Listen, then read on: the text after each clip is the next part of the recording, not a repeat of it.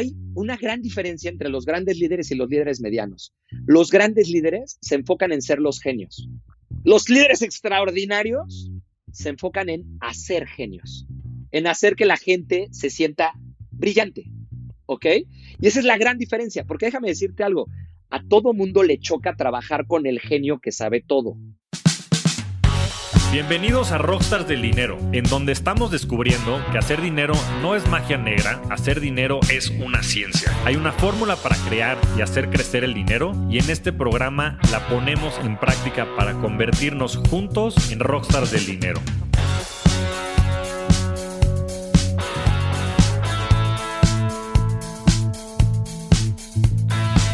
Bienvenidos a un nuevo episodio de Rockstars del Dinero.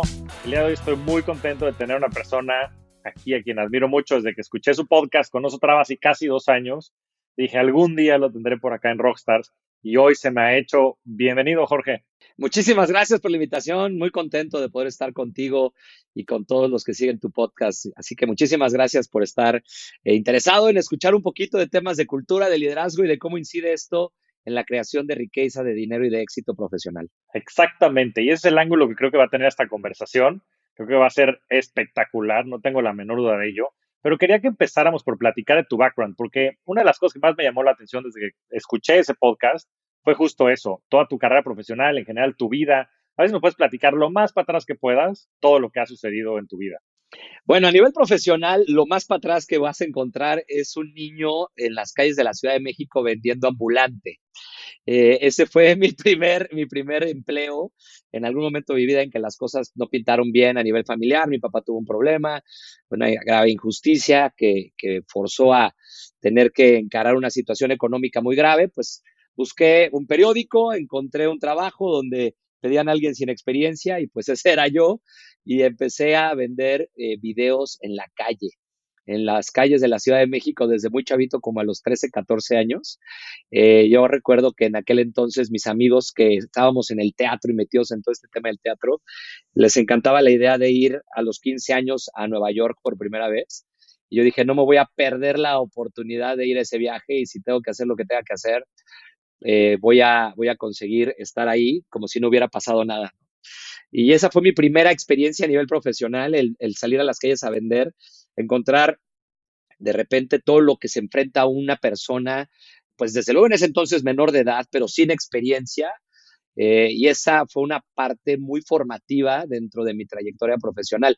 Después de ahí me metí a, a trabajar con mi abuelo en un despacho de contadores como office boy, llevando papeles a las oficinas de gobierno, hasta que estudié Derecho en la Libre de Derecho Empecé como abogado, 13 años en el, en el camino de la abogacía. Estuve 11 en Baker McKenzie, que es una firma grande de abogados de consultoría estratégica en temas legales, desde pasambres hasta socio de la firma, ¿no? Y este, en el área laboral, llevando todos los temas legales, laborales, temas de, de gente, negociaciones con sindicatos, huelgas, ese tipo de cosas muy, muy emocionantes. Y de ahí eh, un giro grande a nivel profesional, empezando como director de recursos humanos en una farmacéutica, la que hace el Botox, se llama Allergan. Me tocó estar con Hugo Chávez allá en Venezuela, abriendo la farmacéutica en Venezuela, muy emocionante. Y al poco tiempo me buscó Cinépolis para, para trabajar como su cabeza de recursos humanos en su expansión internacional. Me tocó abrir la India, me tocó abrir España, me tocó abrir Estados Unidos y crear toda la cultura de Cinépolis en los diferentes países en los que iba abriendo o comprando negocios. Me tocó participar desde luego de toda la, e, ese SWAT team que hacía el análisis de la compra. Yo no nada más llevaba cómo se integraban las culturas, que era una parte muy importante, también llevaba la parte legal laboral, eh, la negociación con los sindicatos españoles, un conflicto muy, muy interesante con algunos socios en la India y toda esta parte humana, a mí me tocaba hacer eso. Ahí estuve cinco años muy feliz amando lo que hacía, hasta que me buscó Disney para ir a trabajar a Nueva York y me fui como cabeza global a Disney de todos los temas de diversidad, de equidad, de inclusión, de happiness, de wellness en Nueva York, en una posición global para 64 países que estaba sentada en, ESPN o basada en ESPN, que no sé si tú sabías, eh, pero ESPN es parte del grupo de The Walt Disney Company encargado de impulsar la innovación. Sea, todas las prácticas, todos los procesos que innova Disney, los hace primero en ESPN, porque ESPN nació como un startup. Eh, con un grupo de personas que pusieron su camioneta a hacer broadcasting en Bristol, Connecticut, que era donde mejor jalaba la señal para transmitir deportes. Y desde ahí se pilotean desde entonces todos los proyectos de innovación. Ahí nació primero ESPN Plus. A mí me tocó el lanzamiento de ESPN Plus y el diseño de Disney Plus, que hoy en día pues ya tiene todo mundo en sus hogares. Eh, hasta que cumplí 40 y a los 40 pues nos pasa lo que a todo mundo le pasa a los 40, que decide emprender, que decide invertir, que decide volverse su propio jefe y dejar atrás el trabajo de un corporativo grandote para convertirme en un emprendedor más y empezar a tratar de crear en mi compañía, pues todas estas prácticas que hice para Cinepolis, para Disney y para otras empresas. No, hombre, pues, pues muchas gracias. Qué, o sea, qué, historia más interesante. ¿no? Y, creo que tienes muy marcado, como dices, desde tu infancia, pues esta importancia de chambear, ¿no? Y de la importancia que tiene, pues el emprender, ¿no? Que es algo que estás retomando ahorita, este, ya en esta, en esta, pues nueva etapa de tu, de tu vida profesional, que ya entraremos un poquito más a detalle. Pero lo que me llama mucho la atención es este salto que das de tu carrera como abogado, pues mucho en estos eh, consultorías, pues de mucho renombre, que inclusive contratan las empresas para pues hacer después como despidos masivos y este tipo de cosas, renegociaciones con sindicatos, que suelen ser como pues muy restrictivos y muy agresivos inclusive contra pues como temas este, humanos, si lo quieres ver de, de cierta manera, ¿no? Y este salto que te das de eso a irte a recursos humanos y a liderar al final de, de tu carrera dentro de todo el mundo corporativo, pues la, la, parte de diversidad de wellness de una de las empresas creo que pues que, que, más tiene pues con en su alma el tema de, pues, de la humanidad, ¿no? O sea, ¿cómo se da ese salto y ese cambio de Jorge, este, versión este, abogado a Jorge versión humanista. Es un pendulazo, ¿verdad? Este, Estamos hablando de destruir a crear, ¿no? Yo dejé de despedir, ¿no? Gente para empezarla a contratar, promover, capacitar, impulsar, motivar, incluir. Y es un tema de karma. La verdad es que en algún punto lo platico en un, en un TED que tengo que se llama ¿Y tú en qué miedo descubriste que eres valiente? En ese, en ese TED, que lo pueden consultar ahí en YouTube o en la plataforma, eh, hablo de que después de haber despedido a 36 mil personas, yo sentí que ya era hora de retribuir un poquito de eso y empecé a, obviamente cuestionarme la posibilidad de hacer lo opuesto. Y en esa coyuntura se me presentó la posibilidad, se me presentó la posibilidad de trabajar como director de recursos humanos de esta farmacéutica. No te puedo ni platicar el miedo que me dio dejar de ser socio de una de las firmas más grandes del mundo para entrar a algo que no dominaba, porque el tema de recursos humanos era un tema que, si bien estaba muy vinculado al tema laboral, pero toda esta parte de capacitación, desarrollo, liderazgo, cultura, era algo que yo no sabía hacer, francamente.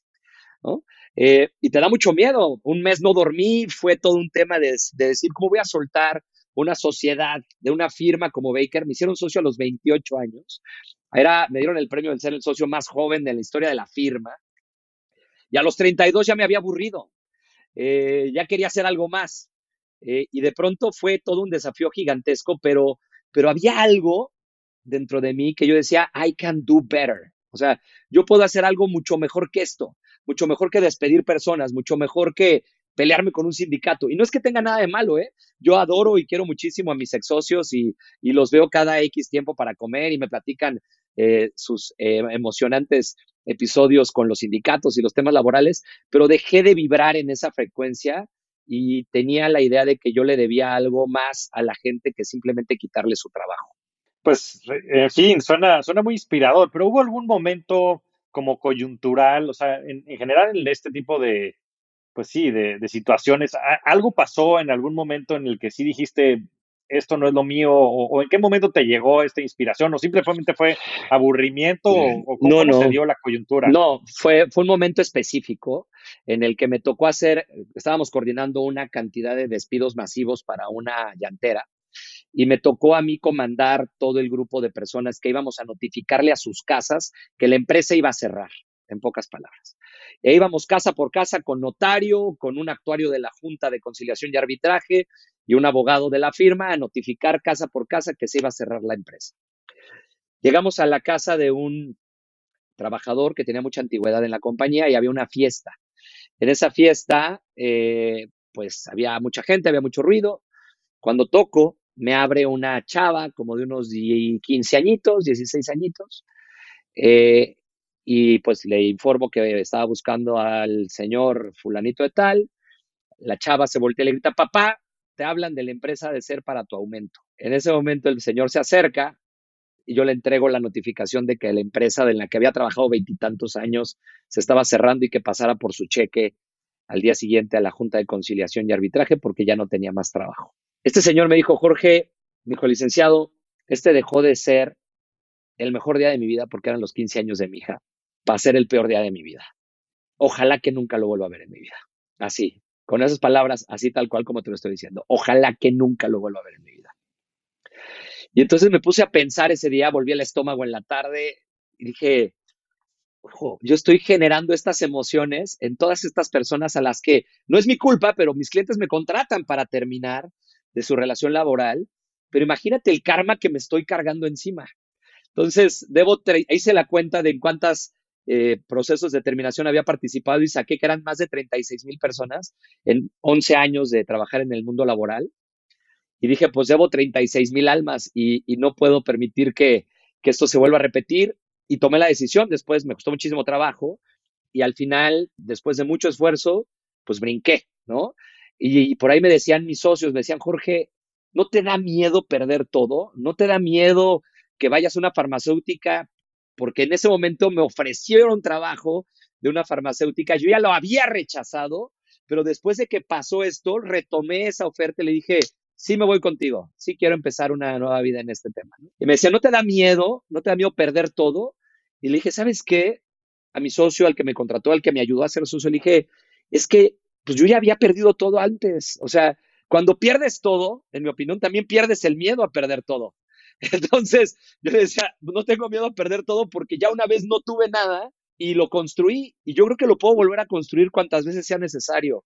Y si las cosas no salen como yo espero, o el guion que estoy escribiendo para mi vida no funciona como yo espero, pues me escribiré otro nuevo y veremos qué pasa, ¿no? Eh, pero sí, fue un momento duro, eso me pegó muchísimo eh, y tomé la decisión de que yo quería a partir de ese momento cambiar mi propósito de vida y empezar a promover, capacitar, entrenar, incluir, motivar gente. Y ahí la llevamos, ya llevamos más del cuádruple de personas eh, capacitadas, motivadas, incluidas, promovidas, de las que en su momento me tocó despedir. Del, karma negativo. Oye, qué buena reflexión. Me, me gustó mucho esto que dices que, pues una vez que lo pierdes todo y después lo puedes volver a generar, eh, pierdes el, miedo a perder, ¿no? Y eso es un superpoder. Y qué, qué cierto es. Y qué interesante porque, pues muchas veces justo no nos movemos no por lo incierto del futuro, sino porque lo que existe deje de existir, ¿sabes? O sea, por, por mantener, pues mantener el, status quo de cierta manera y lo conocido. Pero creo que pues hay un gran regalo del otro lado, ¿no? Y, eres un eres un gran ejemplo de ello, Jorge. Ahora, déjame contarte una historia, este, porque esto me ha pasado muchas veces. También me pasó cuando cuando dejé de ser directivo de recursos humanos en Disney para volverme emprendedor. Eh, y para volverme speaker, que hoy me dedico a dar conferencias eh, a las empresas y a, estar impulsando el liderazgo y la cultura en las compañías con las que me acerco para, para poderles ayudar.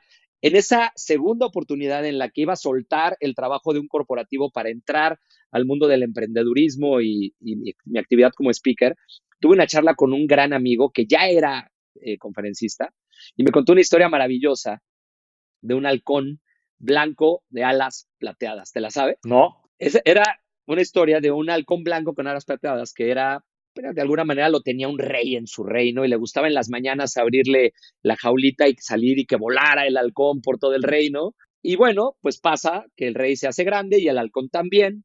Y en algún momento, pues ya le abría el rey la jaulita y el halcón, pues ya nada más se hacía güey y se daba una vuelta en el jardín y se regresaba, ¿no? Hasta que el rey se desespera y habla con el visir y le dice, oiga, este halcón pues nomás está haciendo el loco, yo creo que ya hay que cambiarlo, hay que traer uno nuevo, eh, uno más joven. El, el, visir le dice, el problema es que ya están extintos, esta es una especie en extinción que ya difícilmente vamos a encontrar su majestad. Pues me vale, búsquenlo. Bueno, encuentran un halcón hembra. Y dice, bueno, pero también ya es grande, ya es de edad avanzada, igual que el halcón, vamos a ver si tienen un halconcito. Sí, finalmente tienen al halconcito, se muere el halcón hembra y el papá halcón, y queda el halconcito bebé y no volaba. Y no volaba, y no volaba, y no volaba. Pasa un mes, dos meses, tres meses, seis meses, no vuela. El rey se desespera, va con el visir y le dice, oiga, láncese una convocatoria en todos los reinos, pónganse un anuncio en todos los postes de los reinos vecinos, que el que haga volar al halconcito, le voy a dar los viñedos del reino. Su majestad, los viñedos, sí, los viñedos, no me importa. Quiero que hagan volar al halconcito. Eh, eh, nomás una cosa, no lo toquen, no lo toquen, no me lo vayan a lastimar, porque nomás queda uno, ¿ok? La única condición es que no lo toquen. Bueno, convocatoria, llegan más de mil personas, intentan de todo, aromaterapia, equinoterapia, flores de Bach, este, meditación, mindfulness, no, bueno, todo, el halcón no vuela. Se dan por vencidos, guardan al halconcito en las mazmorras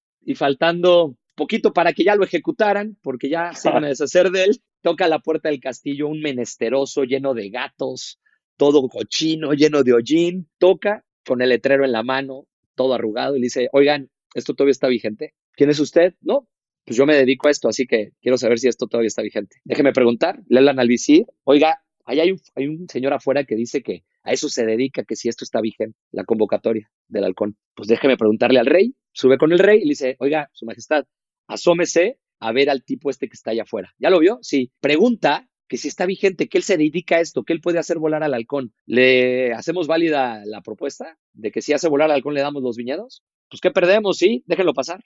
En ese momento el señor dice, no, no, no, traigan al halcón aquí en el jardincito, aquí me lo echo. Bueno, entonces suben con el halcón en la jaula y a los 15 segundos el halcón está volando. Está volando, dando la vuelta hacia la torre, subiendo piruetas, bajando en espaldas, y espectacular. El visir sabe corriendo, su majestad, asómese, el halconcito está volando, ¿no? Se asome, sí, efectivamente. ¿Quién fue? Pues este compadre, el de allá abajo, el mugrosillo este, que llegó, el de los gatos el señor este que venía rodado de gatos, él hizo volar al halcón. Sí, a ver, pues vamos. Baja corriendo el rey y le pregunta, le dice, ¿usted hizo volar al halcón? Claro, pues yo les dije que a esto me dedicaba. ¿Y cómo se llama usted? ¿Quién es? No, pues yo me llamo Destino y me apellido Adversidad. Así me llamo. ¿Así se llama usted? Destino y se apellida Adversidad. Sí. Oiga, ¿en serio? Y bueno, pues ya le damos los viñedos. No, no, no, yo no quiero los viñedos, yo a esto me dedico, ya le dije. Oiga, no me diga, ¿y pues qué hizo para hacer volar al halconcito? Dice, muy fácil le corté el palito en el que estaba parado. Esto me lo contó este amigo antes de emprender por primera vez y me dijo, ¿cuál es ese palito en el que tú estás parado? ¿Tu sueldo? ¿Tu estatus? ¿Cuál es ese palito? ¿Sabes qué? Si tú no te lo rompes, llega el destino o la adversidad y te lo quiebra un buen día y no vas a estar preparado. Entonces, vas, me dijo este cuate. Y así fue que decidí emprender. Pero esta historia que te estoy contando también la viví cuando era abogado antes de volverme director de recursos humanos, porque obviamente el miedo tan grande es de perder lo que tienes. La clave está en saber que cuando pierdes algo también pierdes el miedo y esto solamente se consigue practicando y arriesgando el todo por el todo para poder pues encontrar eso que sueñas y eso que anhelas. Antes de continuar con esta gran conversación en Rockstars del Dinero, quiero preguntarte algo. Imagino que has intentado tramitar algún tipo de tarjeta corporativa con un banco. ¿Cómo te fue con eso? ¿Qué tal tu experiencia?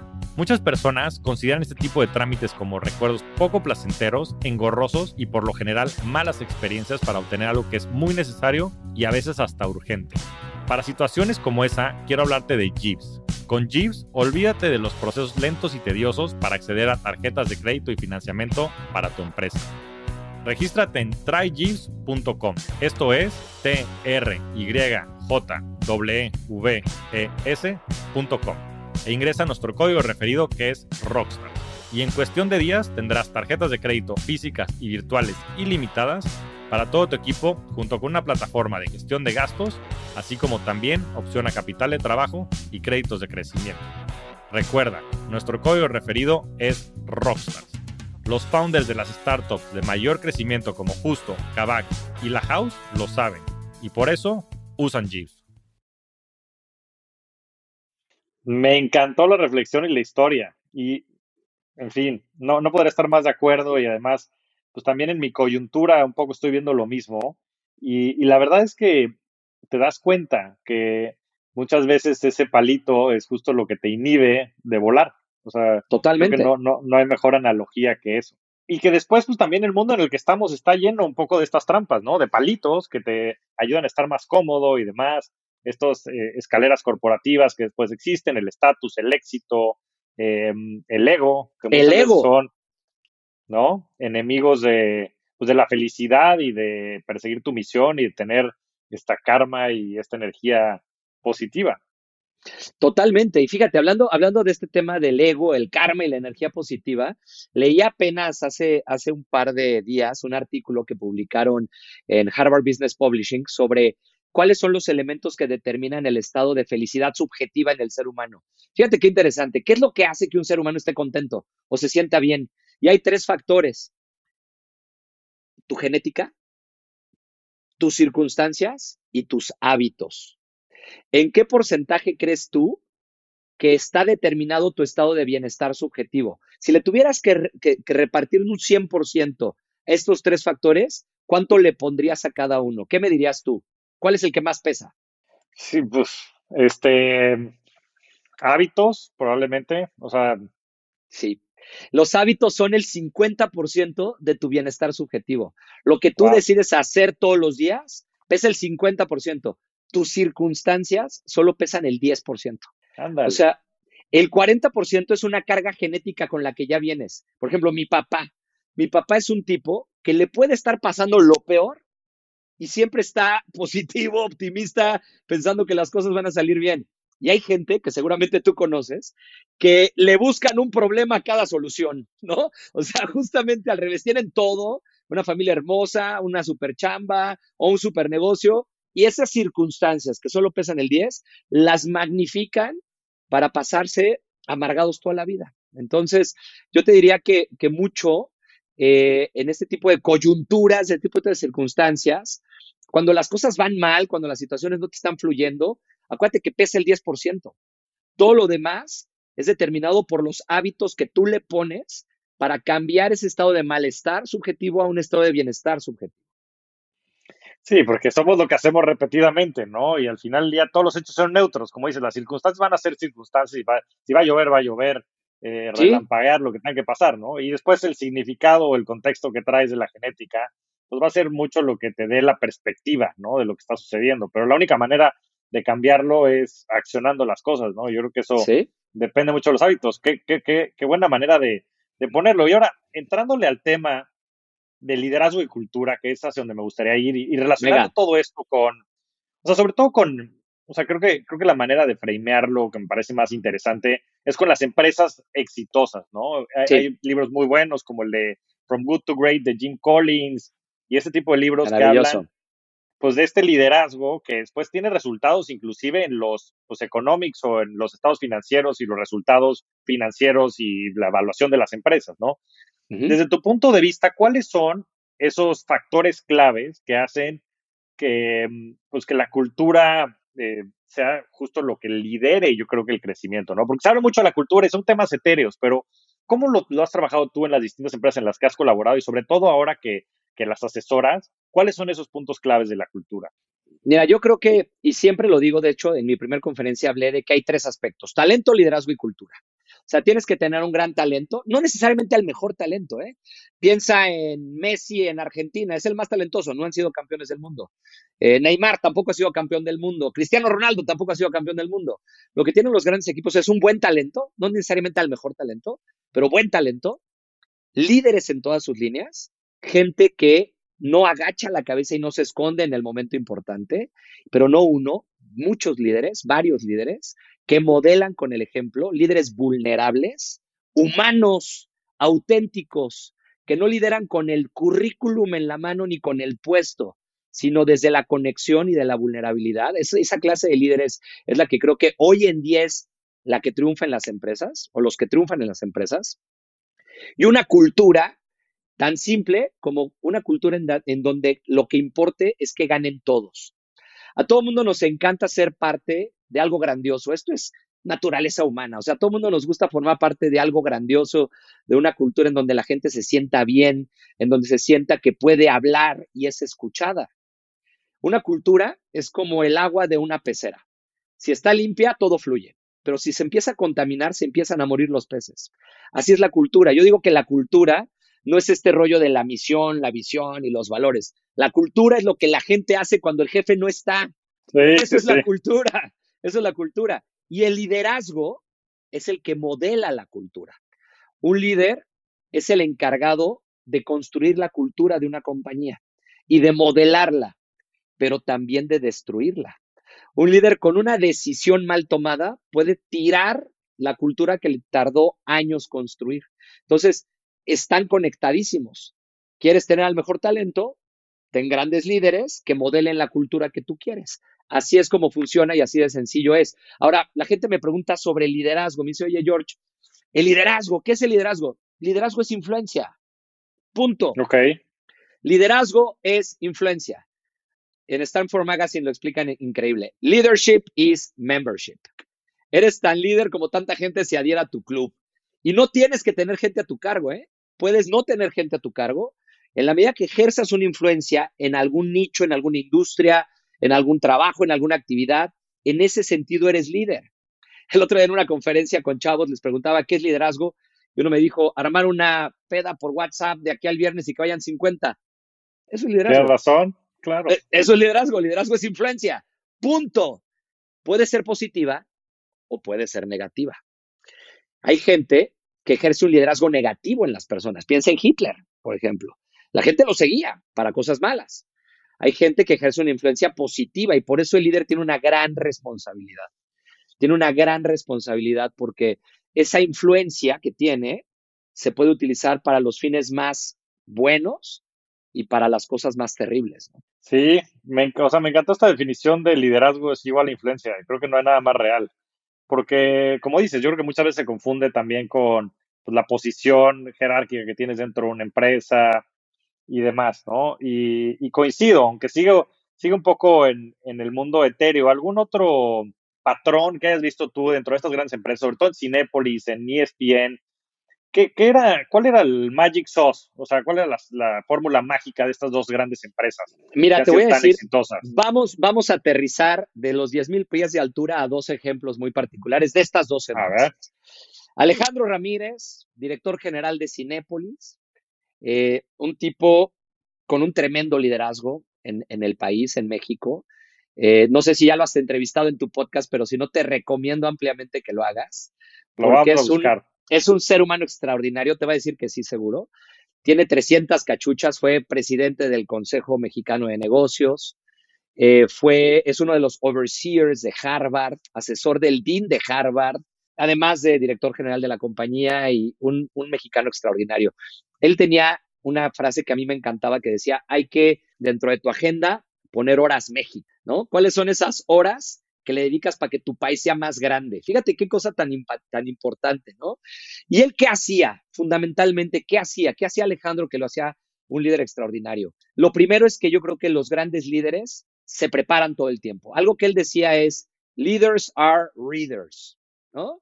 O sea, los líderes se preparan y él quería crear en Cinépolis una learning organization, una organización que aprenda todo el tiempo. ¿no? Yo me acuerdo que en su momento me autorizó un presupuesto para traer a Harvard como parte de la formación en la currículum de los líderes. Y él no faltaba a una sola sesión, ni una. En alguna ocasión le tocó estar reunido con un embajador en Londres y dejó en la mesa al embajador y se fue y se conectó a la sesión con los otros líderes porque él quería modelar en estos líderes que la, la importancia de prepararse todos los días.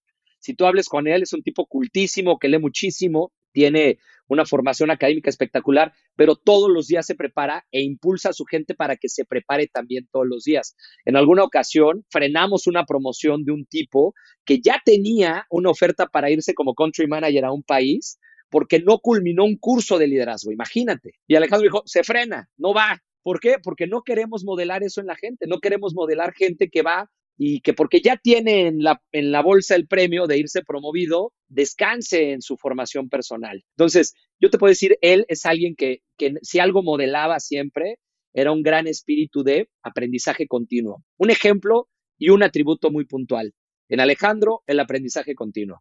Ahí te va el otro, Bob Iger, el CEO de The Walt Disney Company.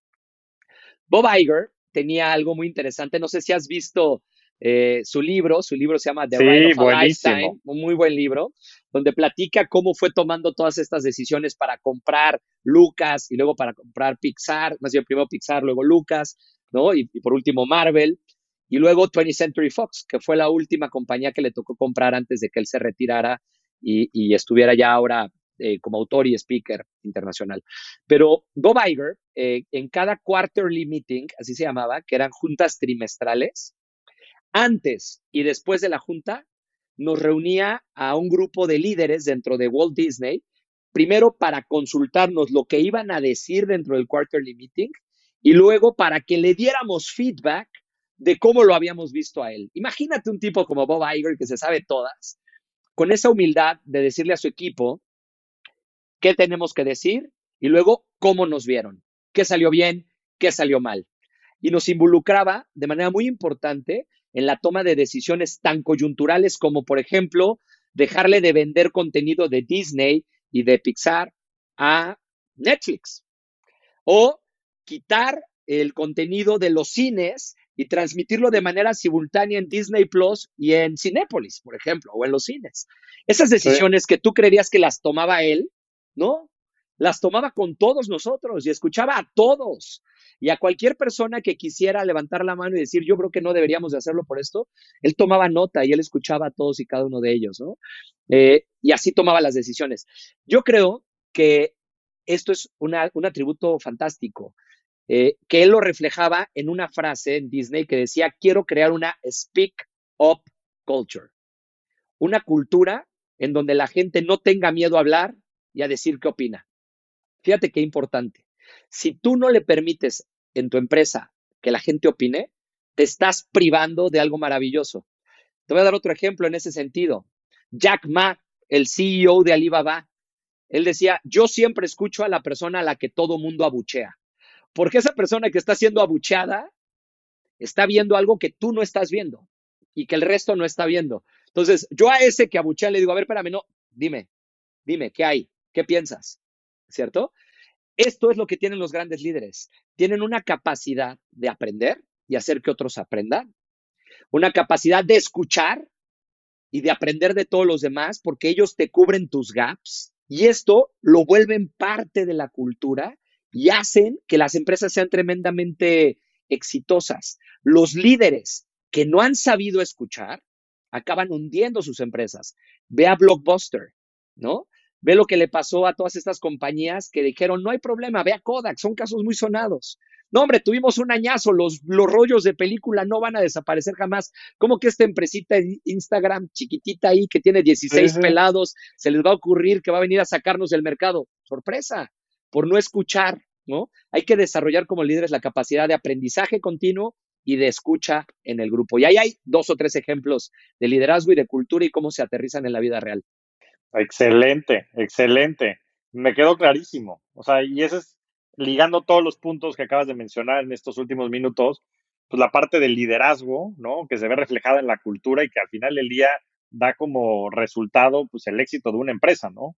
Estas personas con esa influencia y con este aprendizaje y, en fin, estos skills que le transmiten a todas, a todos los colaboradores que hacen que todos ellos pues se vuelvan superhombres, ¿no? Supermujeres en este Ahí sentido está. para Ahí está justo el truco en lo que acabas de decir. Lo que acabas de decir es brillante, es una genialidad. Ese es el truco. Hay, hay una gran diferencia entre los grandes líderes y los líderes medianos. Los grandes líderes se enfocan en ser los genios. Los líderes extraordinarios se enfocan en hacer genios, en hacer que la gente se sienta brillante. ¿Ok? Y esa es la gran diferencia, porque déjame decirte algo a todo mundo le choca trabajar con el genio que sabe todo. La verdad, ¿no? Este, hay, un, hay un artículo extraordinario, acabo de leer un libro que se llama Master Mentors, te lo recomiendo enormemente, que son pequeños fragmentos, este, lo está publicando Franklin Covey y este instituto muy importante de liderazgo en Estados Unidos, y hay uno de los autores que habla precisamente de que hay multipliers y diminishers. Hay líderes que son diminishers, y hay líderes que son multipliers. Un multiplier es el que hace que la gente brillante se multiplique en su empresa. Y usualmente son líderes que se quedan callados a la hora de plantear un problema. y dejan que otros vengan con la solución. Ellos son los multipliers. Los diminishers son los sabelotodos, los que hace esto, hace aquello, mira, ¿por qué no hace? Inconscientemente están haciendo que los otros se sientan enanos, porque es tan grande y tan sabio y tan bueno en todo lo que hace y piensa y dice, que hace que los otros pierdan seguridad en sí mismos. Entonces, fíjate qué importante, lo que tú acabas de decir ahorita, esa es la clave de los grandes líderes. El líder que hace multipliers y no que se vuelve un diminisher. Y puedes hacerlo inconscientemente. O sea, no con ganas de fregarte a nadie, con ganas de agregar valor y enseñarles, pero no te estás dando cuenta que sin querer los estás haciendo de este tamañito. Déjalos, déjalos que hablen, déjalos que propongan, déjalos que se equivoquen, porque si no haces eso, no crecen.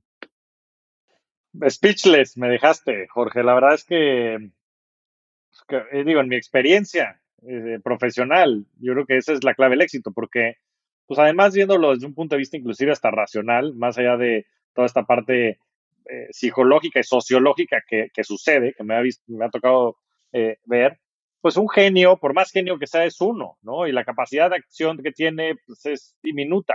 Ahora, si son las, las otras 500 colaboradores de la empresa, bueno, en tu caso que trabajaste en empresas de múltiples, de, de, miles de, de, personas, pues, pues imagínate la palanca que tienes, porque si los puedes ayudar a ellas, a ellos, a ser 10% mejores, 20% mejores, más creativos, a reflexionar más, a ver todos los ángulos de un problema, pues es, como decías, es un superpoder. 1% mejores diario. 1% mejores. No tienes que ayudarles a ser 200% mejores. 1% cada día y al paso de 365 días ya son otros, ya son un nuevo ser humano, ya están completamente reinventados. La clave está, y yo creo que aquí es la parte difícil, en perder el miedo a soltarles la responsabilidad. ¿No? Tenemos un curso que damos en WeWow, que es la empresa en la que estoy actualmente, que se llama A Star is Born, como la película de Lady Gaga y Bradley Cooper. ¿Te acuerdas de la película? ¿La viste? Sí, sí, sí, claro. Viste que hay una parte en la que Bradley Cooper va por Lady Gaga y la trepa al escenario y le suelta el micrófono este, y, se ah, hace y se hace para atrás y la deja. Hay una parte en la que ella se muere de miedo y se agarra la cara y le hace así como que, ah, ya no quiero estar acá. Y el tipo lo único que hace es se acerca y canta tantito con ella y se vuelve a hacer para atrás y la deja. Eso es lo más complicado. Cuando le sueltas el micrófono a tu equipo. Cuando le pasas la guitarra, te la quitas y le dices, vas a la junta grande tú, vas a la junta importante. ¿Qué puede pasar? Que se equivoque, que la riegue, ¿ok? Pero si no la riega, no aprende, ¿no? No crece. Entonces, ahí está la clave. Para ser un multiplier, para crear otros líderes, tienes que tener la valentía de permitir que se equivoquen. Y eso en los startups cuesta un montón de trabajo. No sé cómo lo hayas visto tú, ahora que estoy más en el mundo del emprendedor y del startup y de todo esto. Híjole, el cuate que tuvo la gran idea, el cuate que creó el negocio, el rockstar del dinero, ¿no? El, el verdadero rockstar del dinero, ¿qué trabajo le cuesta soltar la guitarra? Porque se siente que él es el único rockstar que sabe vender el producto que él inventó en su cabeza y le cuesta muchísimo trabajo quitarse el reflector y dejar que le dé a alguien más. ¿No sientes eso? Absolutamente. Es algo que yo he visto mucho más fuerte en las startups que en las grandes empresas. Totalmente. Y, yo creo que pues, es como, un, como dicen en Estados Unidos, un, un self-fulfilling prophecy, ¿no? Es una profecía que es autocumplida, porque al final del día, pues justo eso es lo que defiendes, ¿no? Una vez que te vuelves el status quo, se muere la innovación, ¿no? O sea, si ya nada más haces eso que te hizo resaltar en el caso de Kodak, como bien mencionabas, pues las cámaras fotográficas y todo el modelo de negocio que tenían con, con el rollo digital, ¿no? Perdón, el rollo análogo, que era sobre el cual pues, se generaba la mayoría de las ganancias. Ahora, ¿cómo iba a permitir esa persona o ese grupo de personas que habían creado ese producto tan exitoso que algo siquiera cuestionara que eso era el futuro, ¿no? Y el problema es que se empiezan a convertir en estas entidades, eh, y sí, símbolos inclusive internos estas, estas figuras que después pues, son el, el pues, sí, la, la, causa del, de la muerte lenta y dolorosa. Y en las startups y en las grandes empresas es lo mismo. O sea, el gran enemigo es el ego, es la soberbia y el éxito que ya tuviste. ¿no? Decían que el éxito es como un veneno dulcísimo, que hay que saborear y escupir, porque si no te mata. ¿no? El peor enemigo de tu éxito futuro es tu éxito presente. Si tú no estás dispuesto a decirle adiós y dejar a un lado tu éxito presente y decirle, gracias porque me trajiste hasta acá, pero a partir de ahorita ya tengo que crear algo nuevo y no estás dispuesto a matar a tu bebé, fíjate la frase tan dura, ¿eh? Si no estás dispuesto a matar a tu bebé, no puedes dar cabida a uno nuevo. El peor enemigo del éxito futuro es el éxito presente. Y yo he visto eso eh, que se repite una y otra vez en las compañías. Y lo que yo les digo es, es muy difícil que tú solo estés dispuesto a matar a tu bebé si no tienes un equipo que te arrope, que te ayude, que te impulse, con el cual puedas pelotear estas nuevas ideas de los nuevos bebés que vengan. Hay un libro eh, maravilloso que se llama The Subtle Art of Not Giving a Fuck, de Manson. ¿Lo has visto? Es, un, es, un, es un librazo, ¿no? Este, tú puedes tener la inspiración, dice el libro, puedes tener la motivación, pero hasta que no entras en acción, no hay cambio. Inspiración, motivación y acción. El problema es que para entrar en acción tienes que estar dispuesto a matar a tu bebé y tienes que estar dispuesto a perder todo. Y regresamos al inicio de la plática, ¿no? Lo que detona la innovación, lo que detona todo es la acción. Pero tú, cuando te está yendo increíble, cuando las cosas van bien, dices como, ¿por qué crear algo nuevo si esto está espectacular? Necesitas gente que te dé perspectiva. El décimo pasajero al que todo mundo abuchea, básicamente. Sí, y perder el miedo a perder. No, me encanta porque llegamos otra vez al principio. Este, Parece hasta que estaba, estaba planeado el script. Jorge, pero, pero qué grandes reflexiones. En fin, nos podemos seguir quedar platicando horas, pero me gustaría pasar a la parte de, preguntas rápidas. La verdad es claro que, sí, la conversación ha sido enormemente, en fin, insightful. Creo que hay muchísimo que aprender de estos 30 minutos que cachito que nos ha regalado, casi 40 ya. Y en la primera pregunta, mencionaste muchos libros, por eso me parece interesante, pero ¿cuál es el libro que más ha influido en ti? O sea, el, que más ha influido en ti. Eh, hay varios, pero recientemente es que van cambiando, pero en últimas fechas hay un libro de Bill George, que es profesor de liderazgo en Harvard, que se llama The True North, The True North, en donde habla del propósito de los líderes y de por qué la gente hace lo que hace. Está muy vinculado a uno de Simon Sinek que se llama Start with the Why o empezar con el por qué, pero al final todo el mundo estamos buscando un verdadero norte y cuando tú te das cuenta que, que al final la gente, y esta yo creo que es la reflexión más importante del libro, no sigue al líder, sigue la causa del líder, el por qué hace las cosas. Si su causa es ganar lana, es muy chiquita. Si su causa es un bono, es muy chiquita. Si su causa es la fama, es muy chiquita. Pero si hay un True North, una causa grandota, entonces la gente lo sigue. Por eso Martin Luther King tuvo tanto éxito cuando dijo, I have a dream. Él no dijo, I have a plan. El plan está acá. El dream está acá. Había un True North y por eso la gente lo sigue, ¿cierto? Entonces yo creo que ese, ese libro, para el que no lo haya leído, vale la pena que lo vea porque plantea el ejemplo de decenas de líderes que lo que han tenido en común es un True North. De hecho, fíjate, hay un estudio que dice que en los últimos 15 años, las empresas que tenían un higher purpose o un propósito superior claro, aún en las crisis grandes del 2018 y en esta pandemia, se mantuvieron a flote. Porque si lo que te mantiene es tu lana o el dinero o la utilidad o los dividendos y no un true north, en las crisis no hay eso. Pero si lo que te mantiene arriba es el propósito de por qué estás haciendo las cosas, ese sí prevalece inclusive en las épocas de crisis. Y la gente me dice, oye, otra vez otro concepto etéreo, el propósito. Todo el mundo habla del propósito. ¿Qué es el propósito? ¿Sabes qué es el propósito? Lo que echaría de menos el mundo si tu empresa dejara de existir. Ándale eso es, eso es el propósito. Y no echaría de menos ni tus dividendos, ni, ni earning per share. ni a ti. Ni, a, ti, ni a ti. ¿Sabes qué echaría de menos? Lo que haces por la gente, lo que hace tu empresa por la gente, ¿no? ¿Cuál es el propósito de Disney? The happiest place on earth. No es the most profitable place on earth, ¿verdad? A nadie le importaría trabajar ahí si dijera the most profitable place on earth. Dice the happiest place on earth un True North. Entonces, ese libro, de verdad, si no lo han leído, léanlo, se lo recomiendo enormemente. Muchos casos de muchos líderes con un True North y cómo logran impulsar a sus empresas para lograr cosas extraordinarias. Ese te diría que es uno maravilloso que recomendaría que leyeran. Me lo voy a pedir, ya, ya me convenciste. De hecho, ya me lo habían mencionado, pero, pero me lo voy a pedir. Y me encantó esta reflexión y, y un poco relacionándolo con el tema del dinero. La realidad es que el dinero y en general el éxito económico, tanto en lo personal como en lo profesional y sobre todo a nivel empresa, es una consecuencia, es una consecuencia de todas las cosas que estás diciendo. del propósito, del liderazgo, de la cultura, de todas estas cosas que se conjunten. Digo, el propósito mejor, puesto que, como lo dijiste, imposible.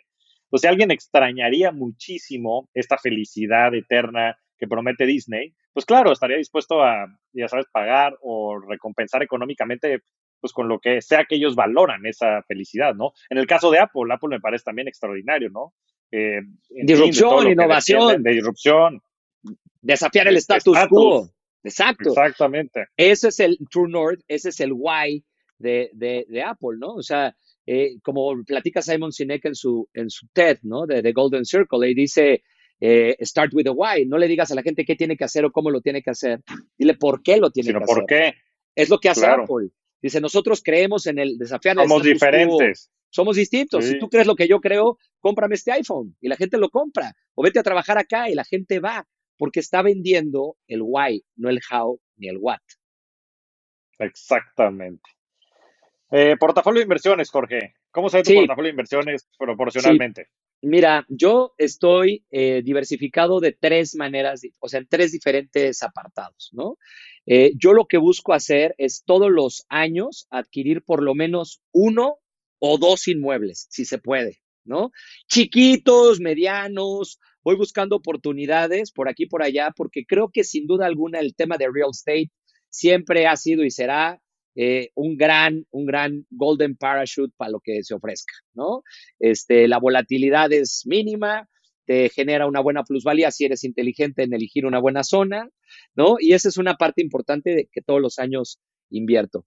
Otra, otra segunda parte que es importante, yo no invierto en la bolsa, ¿no? Este, yo no me meto todavía al tema de, de comprar acciones de la bolsa, invierto en startups, ¿no? Y le apuesto a startups y además busco startups a las que además yo pueda ayudarles. O sea, no nada más les invierto con dinero, les invierto con mi tiempo. O sea, yo les digo, si te voy a ayudar con este dinero o con esta, este porcentaje X que me vendas de tu compañía, además de mí, además de dinero, vas a tener asesoría en temas de cómo ser un gran líder de tu startup y cómo crear una cultura fregona para que tu startup vuele. Me he dado cuenta que muchos emprendedores cuando reciben el fondeo eh, estos unicornios eh, acaban quedándose sin alas muy pronto porque la presión se los come, no saben cómo gestionar su dinero, sobre todo cuando les empiezan a exigir cuentas los ángeles inversionistas, ¿verdad?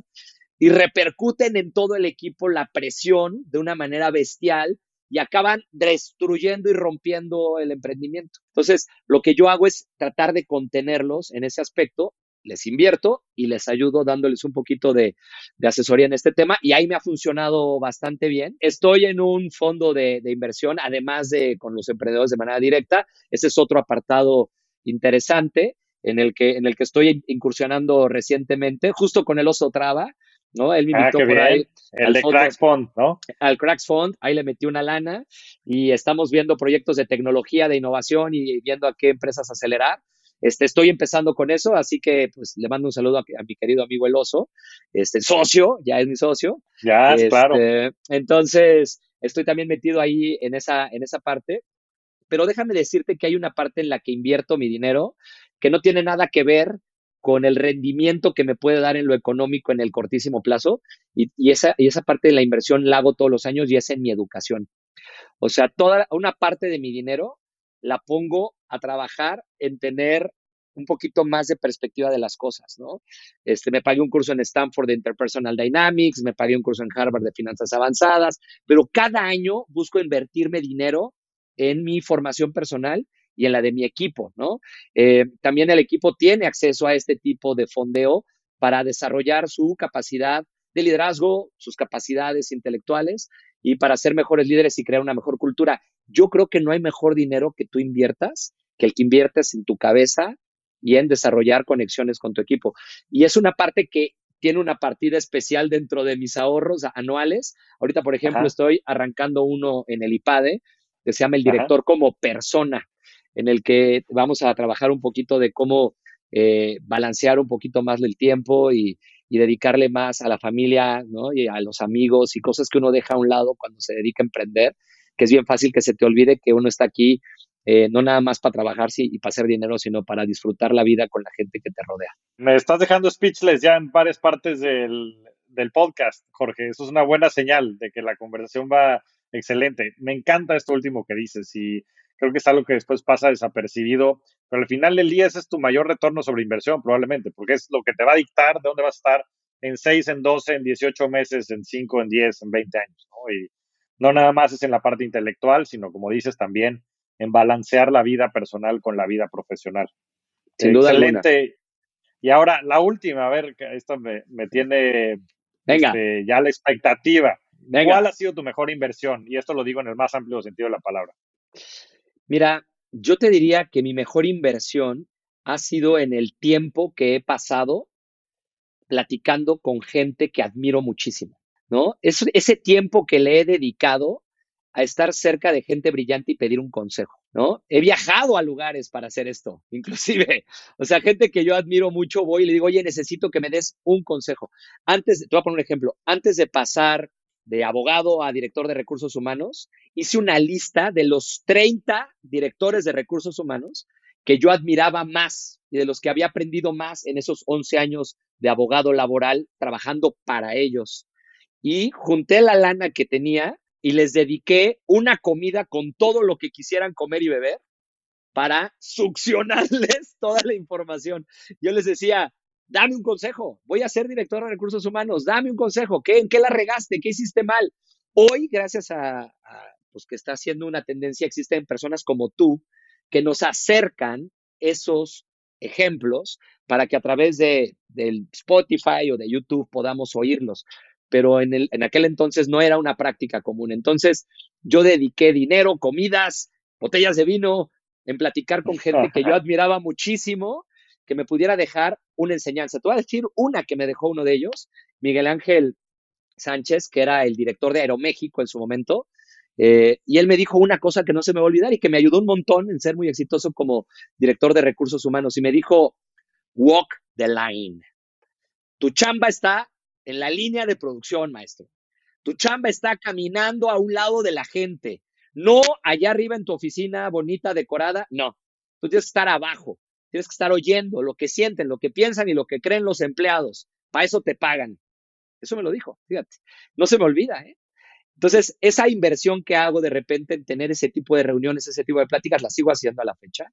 Busco siempre conectar con gente brillante porque al final, el mismo tiempo que tú inviertes en conectar con gente tóxica, nefasta, eh, drainer, que se la pasan quejándose de todo, ese mismo tiempo y dinero que le inviertes a ellos, si se lo dedicas a gente luminosa, brillante, interesante, positiva, energizers, ¿no? Que te contagian de cosas positivas, es el mismo tiempo y el mismo dinero. La mejor inversión es la que sacas de acá y metes con este grupo de personas. Speechless again otra vez. Este, me encantó esa respuesta. La verdad, y dicen, ¿no? Que somos el resultado de las cinco personas que tenemos más cerca y yo creo que tenemos que ser selectivos con eso, pero también el invertir en estas grandes personas a las que a veces tenemos acceso, con las que en muchas ocasiones tenemos inclusive la posibilidad de colaborar y que a veces es simplemente, como dices, invitarles una comida, ¿no? Inclusive este, echarles un, un correo, ¿no? Este, en fin, hay tantas historias después que con un correo así en frío se dieron relaciones que terminaron siendo muy exitosas y yo creo que a veces lo único que hace falta es creérnosla y, ah, y como decías, y, generar esa acción para eh, materializar esa inversión, ¿no? Y perderle el miedo a perderle a perderlo todo, ¿no? Este sí, hay que, hay que aprender a perderle el miedo a perder. Yo te diría que en esa frase se resume todo, ¿no? A que te diga que no esta persona y que no puede comer contigo. Hay que aprender a perderle el miedo a que te diga que no. Hay que aprender a perderle el miedo a no ser bueno en una industria o en una profesión distinta a la que ese soy. Si lo amas, aviéntate. Y si pierdes, pues perdiste. Lo peor que puede pasar es que pierdas todo y cuando pierdes todo pierdes el miedo también, así que te vas haciendo cada vez más fuerte. Tienes toda la razón. Estimado Jorge, pues la verdad es que disfruté muchísimo la conversación. Eres un verdadero rockstar del dinero y de la vida. Te agradezco muchísimo tu tiempo de haber estado aquí con nosotros. Muchísimas gracias. Y a cualquiera que esté interesado en oír un poquito más o que quiera saber algo, si te, si te puedo dar mis redes sociales. Por supuesto. Estoy como arroba Jorge Rosas T en Instagram y Twitter o como Jorge Rosas TLC de Talento, Liderazgo y Cultura en Facebook o en mi canal de YouTube Jorge Rosas Liderazgo. Mi página es www jorgerosaste.com, así de fácil, jorgerosaste de torres.com. Y ahí estoy a sus órdenes. Muchas gracias por la invitación, te lo aprecio enormemente. Soy súper maxi mega fan de tu podcast también. Quiere, no, sé, si, lo sabías, me he escuchado todos. Y, pues qué padre que hayamos podido platicar. Creo que tenemos muchos puntos de coincidencia. Y qué padre que pudimos tomar este espacio para platicar. Te lo agradezco mucho y te mando un gran abrazo. No, hombre, el agradecido soy yo y te voy a tener que invitar a una comida en México a pedirte varios consejos. Te mando un fuerte abrazo, Jorge. ya dijiste, muchas gracias, cuídate. Muchas gracias a todos. Nos vemos semana a semana en este espacio para convertirnos juntos en rockstars del dinero. Yo soy Javier Martínez Morodo. Búscame en redes sociales como arroba Javier MTZ Morodo. Y suscríbete a Rockstars del Dinero en Spotify, Apple Podcast, donde sea que escuches tus programas. Agradecimientos especiales a todo el equipo de producción. Rockstars del Dinero es una producción de Sonoro.